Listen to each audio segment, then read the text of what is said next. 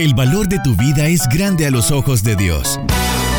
Iniciamos en femenino.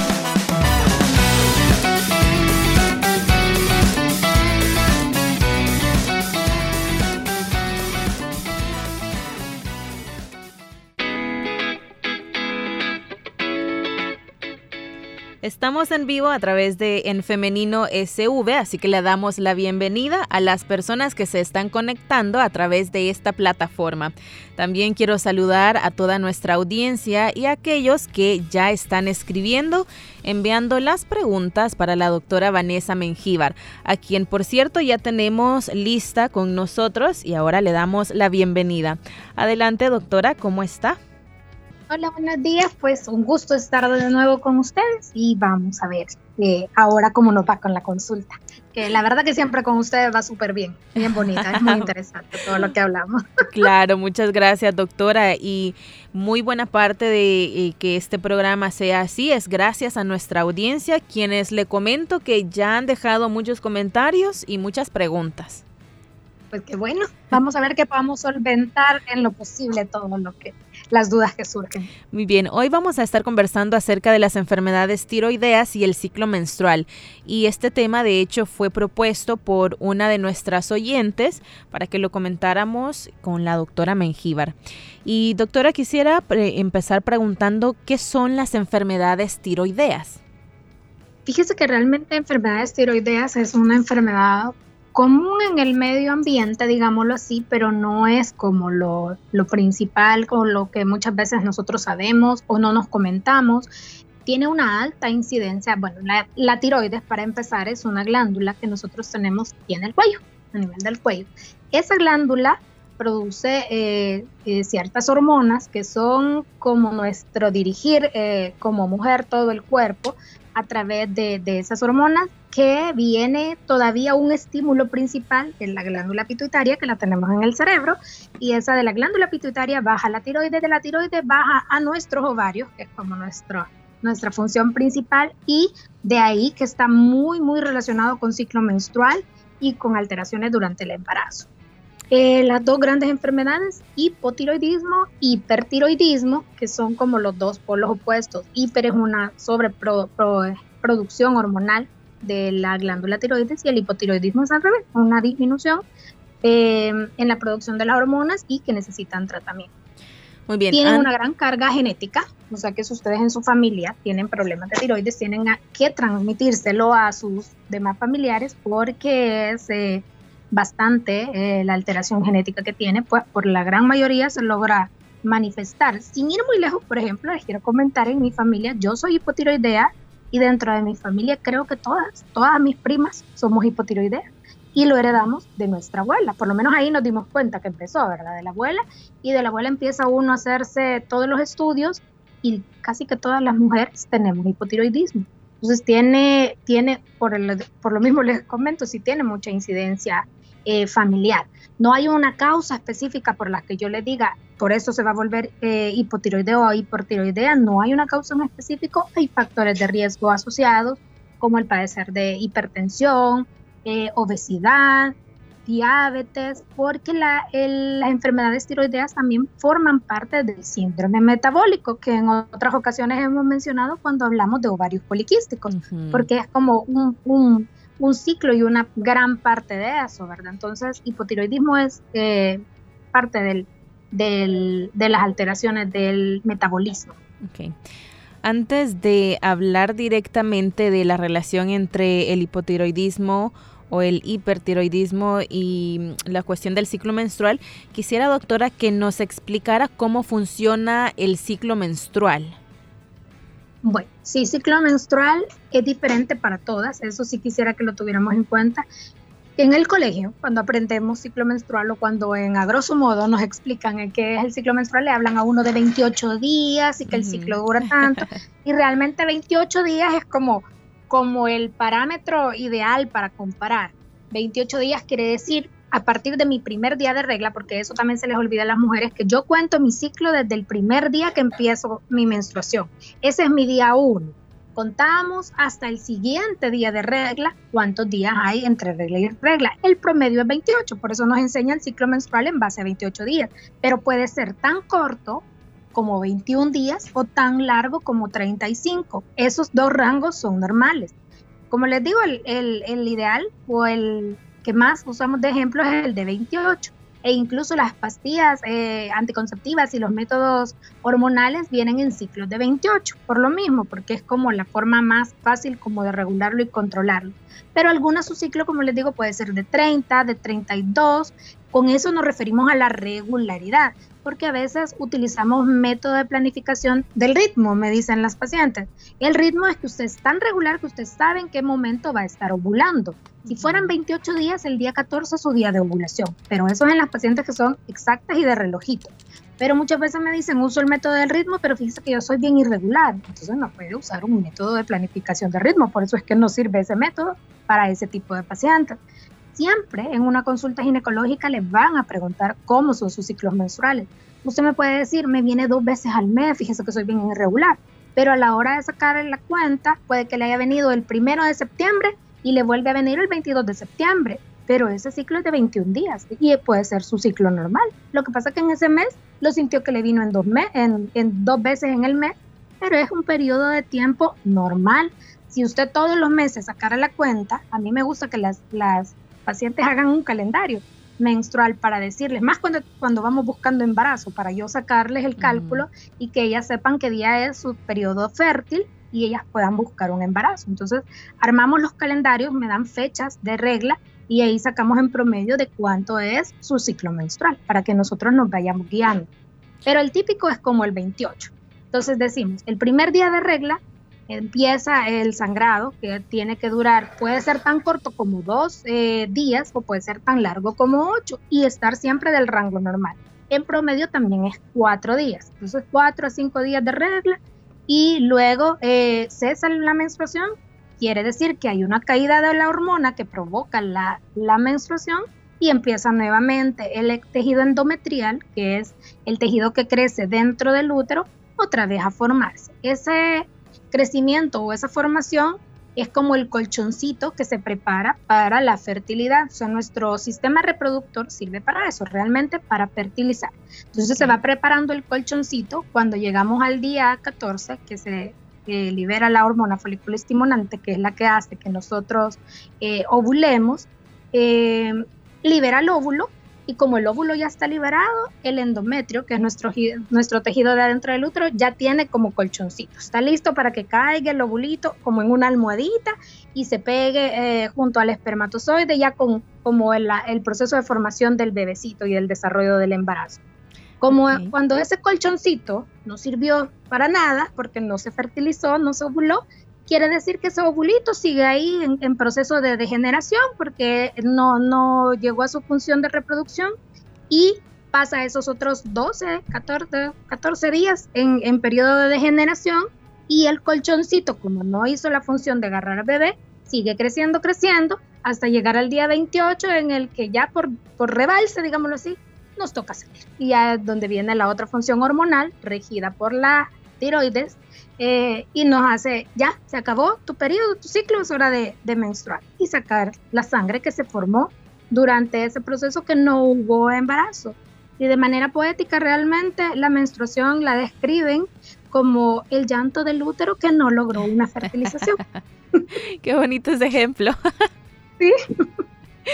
Eh, doctora, antes de pasar con la siguiente pregunta, em, como una recomendación también hay aplicaciones en las que se puede llevar un control del ciclo menstrual, de la menstruación, que son, son, sí, eso le iba a comentar. Muy buenas aplicaciones porque ahora con eso, las que son más jóvenes, que quizás tienen más habilidad, les digo yo porque yo tampoco soy muy diestra para eso, pero las que tienen mayor habilidad llegan. Las niñas ahora es como, ah, espérame doctora, aquí dice, sí, ya, de un solo van a, la aplicación e incluso ahí hasta le dice qué día en teoría usted está ovulando y todo para que pueda hacer un poquito más, más ese control eh, de la ovulación. Ya ya no es tanto el conteo que hacíamos antes a manita, ¿ve? ahora la aplicación lo hace solita.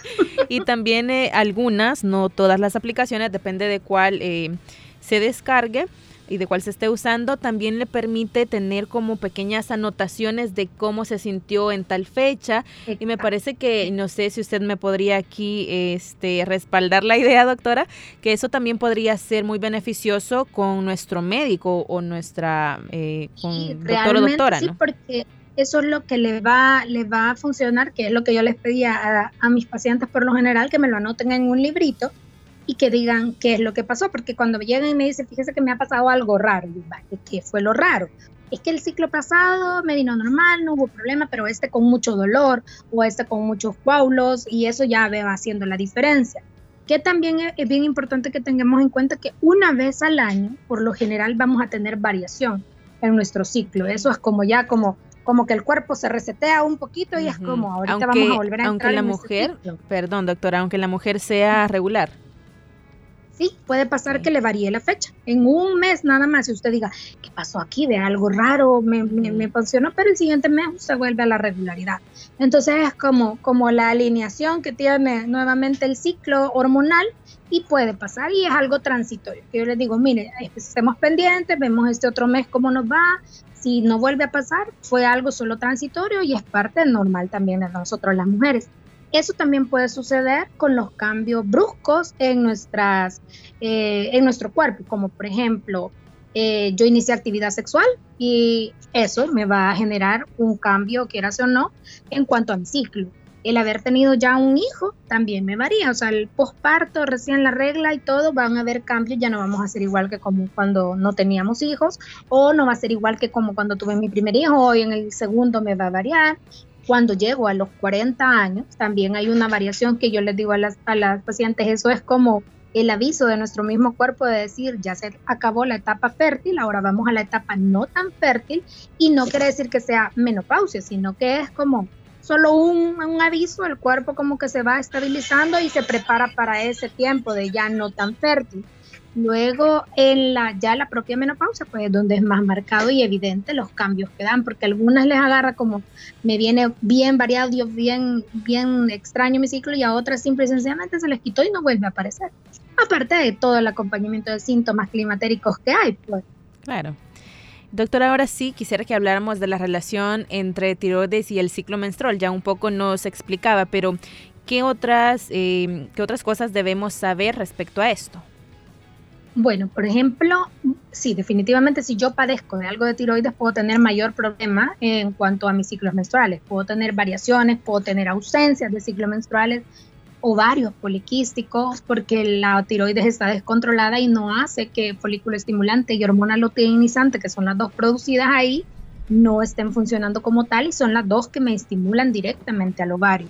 Entonces, si yo sé que padezco de eso, pues lo tengo que avisar porque, como les digo, se vuelve parte del ciclo menstrual eh, y antecedente importante porque síndrome metabólico, que puede ser las hipotiroideas, tenemos tendencia a obesidad. Si yo no me sé controlar o si yo no me compenso con el medicamento para la tiroides, puede que de repente empiece a engordar y me van a decir, doctora, porque yo ni siquiera hago nada y del aire me inflo. Y casi que es así, porque en una descompensación hormonal puede llevarla a eso, a que usted gane peso sin una causa aparente. Una de las principales exámenes que se dejan cuando alguien llega a consultar por ausencia de ciclos menstruales es TSH, que es como la principal hormona producida por la glándula tiroidea. Entonces ahí es donde ya yo me empiezo a hacer la idea de si sí podemos andar por hipotiroidismo y no habernos dado cuenta eh, o no, ¿verdad? Y si ya descartamos eso, pues este, podemos seguir dándole otro tratamiento. Es importante saberlo antes de un embarazo. Han habido estudios en los que se quiere eh, incluir la TSH como uno de los exámenes de control prenatal o preconcepcional, pero no es como lo más frecuente y como no es algo económicamente tan accesible, tampoco se ha, se ha eh, hecho como obligación de uno de los exámenes del control prenatal, pero cuando las, pacientes tienen antecedentes o tienen em, factores de riesgo, se deja eso, porque si usted se embaraza con niveles tiroideos fuera de los rangos normales, puede ser muy propensa a abortos. Digamos, no abortó y usted logró eh, su embarazo, más adelante puede ser causa de una amenaza de un parto prematuro y bueno, le lleva a una serie de complicaciones. Incluso podemos nosotros transmitirle eh, esa enfermedad a nuestro eh, bebecito y que congénitamente nazca teniendo hipotiroidismo. Que el hipotiroidismo congénito sí es muy grave porque va relacionado con el retraso mental. Y si ahora en todos lados casi el tamizaje eh, neonatal que se está haciendo metabólico está, está principalmente dirigido a detectar hipotiroidismo eh, recién nacido porque hay que controlarlo desde el momento que nació. Si ese bebé nace con hipotiroidismo y no se pone en tratamiento durante los primeros dos meses, tiene tendencia a, a padecer de retraso mental. Entonces ahora esa sí es una enfermedad congénita importante la mayoría no es congénita. Las que nos damos cuenta ya cuando estamos grandes, eso ha sido de herencia o lo adquirimos ya, depende de nuestro estilo de vida. Eh, porque si yo me sé cuidar antes de los 30 años, puede que nunca lo desarrolle, aunque yo tenga tendencia a, eso. Pero eh, las recomendaciones como para tratar de evitarlo, si yo tengo antecedentes, son las típicas de todas las enfermedades crónicas, porque hipotiroidismo es una enfermedad crónica. Quiere decir que el medicamento que yo me tomo me lo voy a tener que tomar de por vida. Eh, es el, la actividad física, mantener un peso ideal, el estar clínicamente saludable realmente. Por eso es que tenemos que tener nuestros controles y nuestros chequeos al día. Bien. Doctora, ¿cuánto tiempo se podría retrasar la menstruación por tiroides? Pues eso es bien variable, porque no es solo por el hecho de la tiroides. Cuando me voy a ver ovarios con una ultrasonografía y ya veo lo, de los ovarios poliquísticos, pues ahí es donde yo me oriento, tengo que sí dar manejo hormonal para regularla, porque una de las dos cosas puede suceder, o tengo ovarios poliquísticos o he entrado en anovulación por la deficiencia de las hormonas producidas por la tiroides o guiadas por la tiroides. Entonces tengo que dar un manejo hormonal y de base primero tratar el hipotiroidismo, porque yo no puedo estar tratando los ovarios o tratando de provocar que le venga la menstruación sin haber iniciado un tratamiento para el hipotiroidismo, que es la base.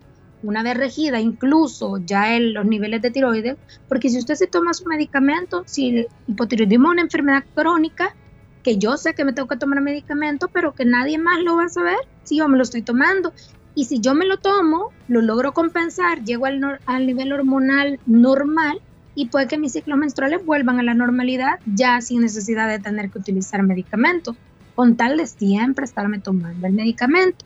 El problema aquí, y muchas veces con el hipotiroidismo idealmente, que como usted no siente que le pase nada, pues la gente dice, ya me curé, ya no me lo voy a tomar. Y no es así. En esas enfermedades son cuando son crónicas es como, no es porque ya me sienta bien y yo voy a suspender el medicamento. O sea, ya me siento bien, qué bueno, porque me estoy tomando mi medicamento y tengo que seguirme tomando para seguir sintiéndome bien. Si yo me lo dejo de tomar, solita me voy a complicar y me voy a poner otra vez en niveles descompensados y voy a entrar en complicaciones más, eh, más grandes y severas. Doctora, ¿y qué síntomas puede presentar una persona con problemas de tiroides?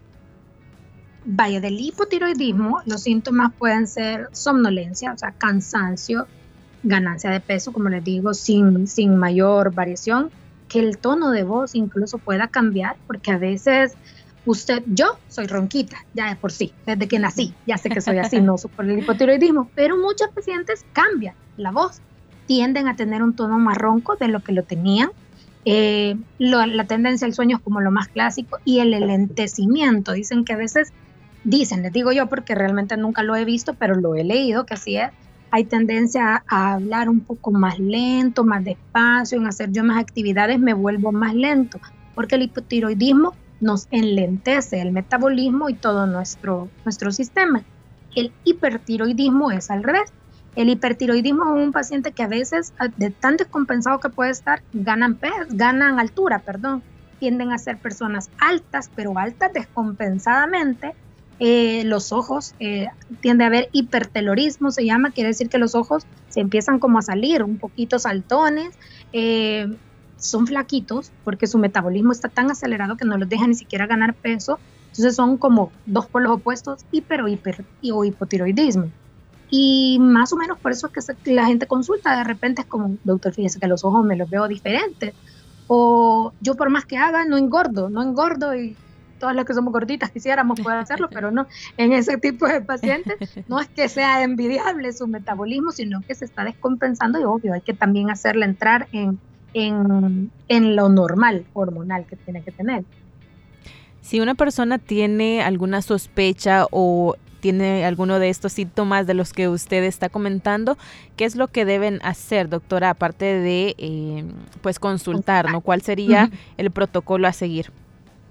Cuando usted consulta y da los síntomas que mencioné, alguno de esos, pues sí, idealmente su médico le va a dejar de base los perfiles hormonales, que son TSH, T3, T4, glicemia, que va muy relacionado con diabetes también, por lo que les digo, es una parte, es una de las enfermedades del metabolismo, colesterol, triglicéridos, porque el estar descompensado de la tiroides, que es la, la liberadora de las hormonas, y que yo muchas veces le he dicho, la grasita a veces también produce hormonas que nos hace desequilibrio, pues tenemos que ver que no sea una dislipidemia, o sea, una descompensación de colesterol y triglicéridos, aparte de descartar o no eh, una patología tiroidea. Ok. Doctora y audiencia, son las 10 de la mañana con 13 minutos. Vamos a hacer una pequeña pausa musical, pero en breve regresamos con más de En Femenino y venimos con las preguntas de la audiencia, así que quédese pendiente porque ya regresamos.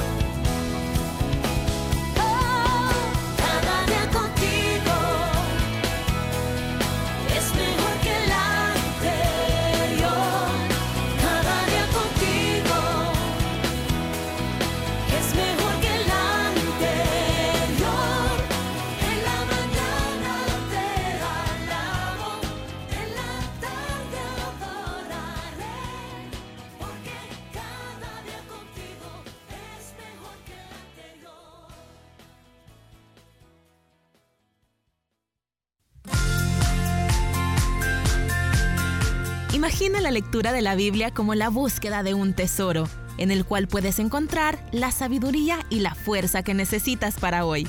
Anímate a adquirir el hábito de leer la Biblia. Te aseguro que tu vida va a mejorar.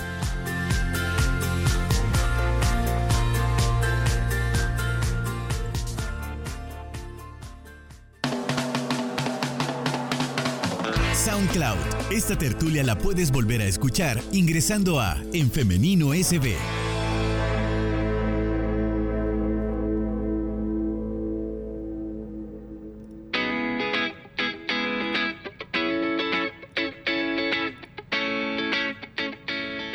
Estamos de regreso con más de En Femenino cuando son las 10 de la mañana con 18 minutos.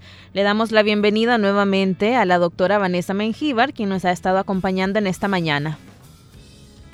Bueno, ya estamos listas aquí de regreso para la serie de preguntas.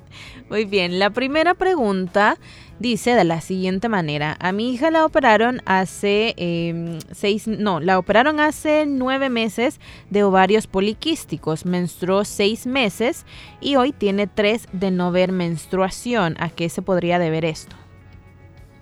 Pues ya con el antecedente de ovario poliquístico, pues lo más seguro es que haya vuelto a repetir. Realmente los ovarios poliquísticos, cuando dicen operar, lo que hacen es como ir a funcionar todos los folículos que se han quedado estancaditos.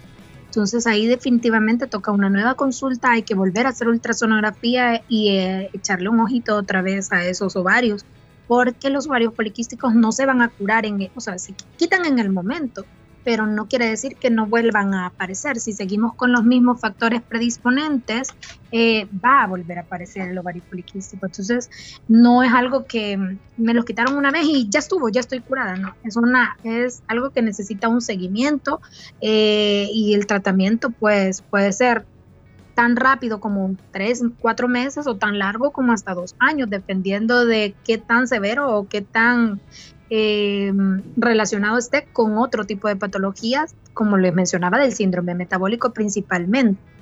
Ok. Saludamos a quienes se están comunicando con nosotros a través de nuestro Facebook. Nos dice Jessy Pacheco, Dios les bendiga, quiero hacer una consulta. Tengo 32 años y no ha iniciado su vida sexual activa. Tiene cinco meses que no ve periodo y cada mes siente como si lo tuviera. Le da calentura, dolor de cuerpo y cólicos. También se le duermen las manos y siente un olor como a sangre. ¿Qué podría estar pasando acá? Si no está viendo para nada menstruación, porque algunas pacientes pueden presentar manchaditos y ellas no lo relacionan con la menstruación y esos manchaditos pueden ser su regla. Tendremos igual, tiene que consultar. Hay que ir a ver esos ovarios. Eh, en las pacientes que son que no han iniciado actividad sexual, se hace una ultra pélvica por la pancita, como cuando uno está embarazado, pero eh, se necesita vejiga llena, o sea, tiene que usted llegar con las ganas casi que se esté haciendo pipí para que esa vejiga me suba el útero y me suba los ovarios y yo la pueda ver a través de un transductor. Y buscamos ahí también, aparte de la serie de exámenes que tocaría enviarle, tenemos que ver el peso, los antecedentes familiares principalmente, también para ir pensando en toda la parte del, síndrome eh, metabólico que les mencionaba, pero a la cabeza, cuando alguien a mí me dice, me está faltando la regla, yo lo primero que pienso es que hay algo a nivel eh, ovárico y tengo que ir a ver esos ovarios para saber qué es lo que está sucediendo. Saludos para Rosario Moreno, quien pregunta, ¿qué alimentos deben eliminarse de la dieta cuando se padece de hipotiroidismo? No, ninguno. Ninguno. Comamos normales. Realmente lo que tengo que hacer yo es nada más estar tomando mi medicamento. Generalmente, bueno, es el de y lo, hasta donde yo entiendo es el único ahorita, la levotiroxina se la tienen que dejar y le están haciendo un chequeo. Cuando uno inicia como hipotiroidea, le dejan el, eh, eh, el medicamento a cierta dosis, en un mes se repite el examen eh, que es a nivel que es en sangre, ¿verdad? Y se ve si ha variado o no para ver si le suben la dosis, se la bajan o ya queda uno establecido con esa misma dosis. Pero alimentaciones no, realmente mucho se habla del hipotiroidismo por deficiencia de yodo y se recuerdan que hace mucho empezó a salir ya la sal yodada, porque tenemos en, el, en nuestro cuerpo tener el extra yodo para, para que nuestra tiroide funcione normal. Pero eh, no es que le vayan a hacer un, un examen buscándole los niveles séricos de yodo, por ejemplo, por decirle algo. Y no, el alimento no hay ninguno contraindicado para el hipotiroidismo. Okay. Tengo una consulta, yo padezco de tiroides, pero también tengo problemas de prolactina. Me duelen los dos pechos. Nunca me dieron tratamiento para la prolactina, pero hoy me están saliendo eh, como unas cositas, nos dice blancas, de los dos pechos. Creo que es un líquido al que se refiere. Me dijeron que no era leche porque el examen salió bien. Entonces quisiera saber a qué se debe. También me han salido como unas pequeñas eh, bolitas en ambos pechos. ¿A qué se deberá? Vaya, ahí primero tenemos que saber si no han habido antecedentes de embarazo, si no ha tenido partos recientes. Las bolitas blancas pueden a veces ser eh, eh, solo eh, como cebito, digámoslo así, y las glándulas que tenemos nosotros en la mama, especialmente en la areola, que es la parte más oscura de la mama, hay tubérculos de Montgomery, que así es su nombre anatómico y el tubérculo de Montgomery se puede hacer un poquito más prominente o un poquito elevado cuando hemos dado de mamar o cuando nuestra glándula está preparándose para la lactancia y tiende a haber como un tipo de secreción blanquita que no es necesariamente leche, que les digo que es más parece cebito y este igual en ella que tiene el antecedente de la prolactina, hay que buscar niveles hormonales de la prolactina para ver si no estamos en hiperprolactinemia o hipoprolactinemia para dar un seguimiento, porque si está en valores normales no le van a dar ningún medicamento, simple y sencillamente le van a seguir tratando la tiroides. Y tendrían que haberle hecho también un estudio eh, de saber si no hay un problema en la cabeza, en la glándula pituitaria, más que todo, si no hay un adenoma, que puede ser un tumorcito benigno de la glándula, tienen que hacer estudio también ya, ya de cabeza, descartando eso y quedándolo solo con que es un nivel eh, hormonal descompensado de prolactina y de TSH, pero sí hay que hacer un estudio más amplio para descartar, eh, por ejemplo, un adenoma hipoficiario, por decirles una de las patologías de, pituitaria.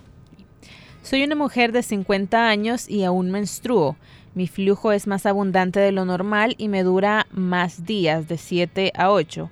¿Es normal esto o debo consultarlo con el médico? Yo tengo antecedentes de familiares con enfermedades eh, tiroideas. Vaya, sí consultarlo porque hay que ver qué tanta es la variación. Si me habla de cantidades de 8 días, estamos dentro del periodo normal de menstruación. De cuándo acá ha sentido el cambio, cuánto tiempo llevamos de eso, porque puede estar ya relacionado con su periodo de menopausia y climaterio qué es lo que podríamos relacionarlo con, con, con, lo que está pasando en el momento, más que ir pensando primero en algo tiroideo, sino que por la edad yo me voy más enfocando a que sea eh, parte de su ciclo de ya de su proceso de menopausia que tienden a ver estas irregularidades. Como les digo, algunas señoras pueden simple y sencillamente dejar de menstruar otras al contrario, sus ciclos se, vuelven un poquito más fuertes y más frecuentes. Igual hay que ir a descartar que no haya hecho una fibromatosis uterina a este nivel, que casi siempre eh, cuando estamos en menopausia es donde los fibromas se manifiestan aunque hayan estado con nosotros toda la vida y no nos habíamos dado cuenta, cuando hacemos una ultrapélvica y yo veo una fibromatosis, veo que el sangramiento es muy abundante o que me la está llevando a niveles de anemia, por ejemplo, eso ya se vuelve quirúrgico, pero es un proceso que hay que consultar. Doctora, quisiera que me explicara cómo se calcula cuáles son los días fértiles, es decir, cuándo eh, también estoy ovulando y cuándo es más probable quedar embarazada. Vaya, ahí dependiendo del ciclo, como decíamos al inicio, tiene que tomar en cuenta su primer día de menstruación hasta su primer día de la siguiente menstruación. Digamos, a mí me vino la regla, por, por decirlo así, el, hoy estamos 29, el 29 de julio del mes, eh, del mes anterior, del 29 de julio, y hoy me viene otra vez. Entonces, del 29 a 29 yo saco la cuenta, son 30 días, y son 30 días, a la mitad, en teoría, yo ovulo o sea, sería el día 15.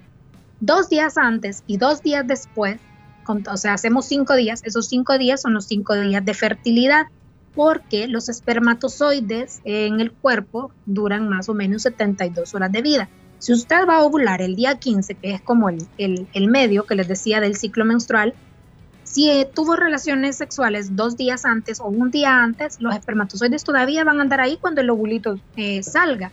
Y si usted, su ovulito salió el día 15 y tiene relaciones un día después eh, o dos días después, todavía va a ir encaminado el ovulito casi a salirse y los espermatozoides lo pueden lograr encontrar. Entonces, esa es como la semana de fertilidad, les llamo yo, o los días de fertilidad cuando nos encontramos en esos cinco días.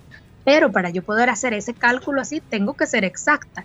Si no soy exacta, sino que ando rondando, me dicen algunas, se me adelanta dos, tres días, saque la cuenta de un periodo aproximado de seis meses para atrás, desde cuándo tuvo y hace la suma entre día y día. Calcula de mes a mes cuántos días son, si andamos entre que hoy, póngale que en febrero fueron 28 días, en marzo me vino como de 29, en abril otra vez 28, ahí yo me voy haciendo la idea de más o menos de cuánto es mi ciclo menstrual para yo calcular la mitad.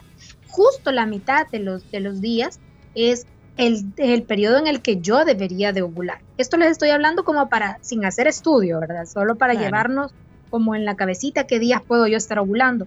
Si paso un año completo llevando ese calendario, llevando esa guía y un año completo de actividad sexual, estoy casada, tengo regularmente eh, relaciones con mi pareja y eso, y el del año no lo logré, es donde ya empezamos a pensar que hay problemas de fertilidad y ahí sí este, ya hacemos más estudios. Buscamos también eh, realmente si está o no está ovulando, porque usted puede ser que esté viendo menstruaciones, pero sean menstruaciones anovulatorias, que no haya como un estímulo hormonal suficiente que la haga que su ovario libere el óvulo. Y de eso, como les digo, muchas veces no nos damos cuenta hasta que ya estamos en la búsqueda de un bebé y que idealmente lo deberíamos de hacer este, desde que iniciamos actividad sexual, llevar nuestro chequeo ginecológico al día para yo saber, no entrar en la ansiedad, porque a veces también estoy en que me quiero embarazar, me quiero embarazar y el mismo estrés de que me quiero embarazar no lo logro. Y no es porque usted anatómicamente tenga algo mal, sino que porque se está bloqueando eh, con el mismo estrés de que quiere y la ansiedad que quiere, quiere, quiere y no lo logra, se frustra. Y eso también hace que usted no ovule o que usted no logre el embarazo. Bien, tenemos espacio para una última pregunta. A una señorita de 13 años el primer periodo le llegó en abril. Desde el mes de julio ya no ha tenido su periodo. ¿A qué se deberá? No se preocupe, eso puede ser normal en el primer año. Cuando es nuestra primera menstruación, yo lo único que les digo es esperemos, porque la, la regla se pone como cuando vamos a hacer ya la menopausia. Puede estar tan loca que de repente sí me viene todos los meses, de repente me deja de venir, pero pasado un año, o sea, llegamos a abril 2023, tiene que haberse regulado. Y si no, todavía puedo esperar unos dos, tres mesecitos más. Si no se regula, ya hay que consultar. Y también llevar en cuenta que no sea yo o la, la paciente no sea tendencia a, ser gordita, que no tenga antecedentes familiares de diabetes, porque es de lo primero que le van a preguntar, para que se vaya averiguando ya, por si los papás no le han contado o no le han dicho, si hay antecedentes en la familia de diabetes, de enfermedades de tiroides, de obesidad, em, de antecedentes de ovarios poliquísticos, de la mami, idealmente. Entonces, ese tipo así. Pero si la paciente es delgadita, es una niña normal, digámoslo así, sin ninguna patología, es también normal que los primer, el primer año no le venga regular, hasta después de un año se regularice. Perfecto. Doctora y audiencia, hemos llegado al final de esta entrevista. El tiempo ha pasado muy rápido, pero queremos agradecerle, doctora, por hacernos este espacio y siempre de manera muy amable, muy concisa, estar respondiendo a nuestras preguntas. Bueno, pues les agradezco a ustedes también por invitarme y ya les he dicho muchas veces, a mí este, este programa me gusta mucho por la, por la practicidad realmente para poder explicar y la libertad que se genera de poder aclarar todas las dudas. Claro. Doctora, antes ya se nos estaba olvidando, tiene razón nuestra audiencia y recordándonos los números de contacto. Bueno, el de la clínica, no me los logro memorizar. El de la clínica, el teléfono por WhatsApp es el 6427-6221. 6427-6221 y el fijo es el 2233-6525. En Facebook también me pueden buscar como Clínica Médico Ginecológica Doctora Vanessa Mengíbar y ahí los chats o los veo yo o los ve la secretaria y logramos contestar. ¿Nos eh, repite el número fijo, por favor?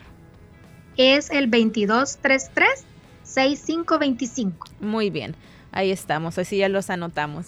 Muchas gracias, doctora, nuevamente y le deseamos que tenga un feliz día. Muchas gracias igualmente. Nos vemos pronto.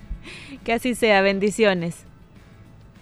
También ahora queremos agradecer a nuestra audiencia, gracias por estar pendiente de nuestro programa, gracias también por estar participando con nosotros.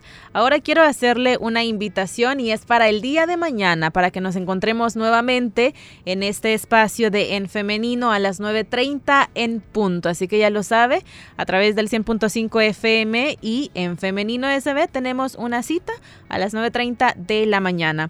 Llegamos hasta acá, pero nos escuchamos y nos vemos, si así Dios lo permite, el día de mañana. Que tengan un feliz día. Bendiciones. Construye tu vida con pensamiento propio. Hasta la próxima.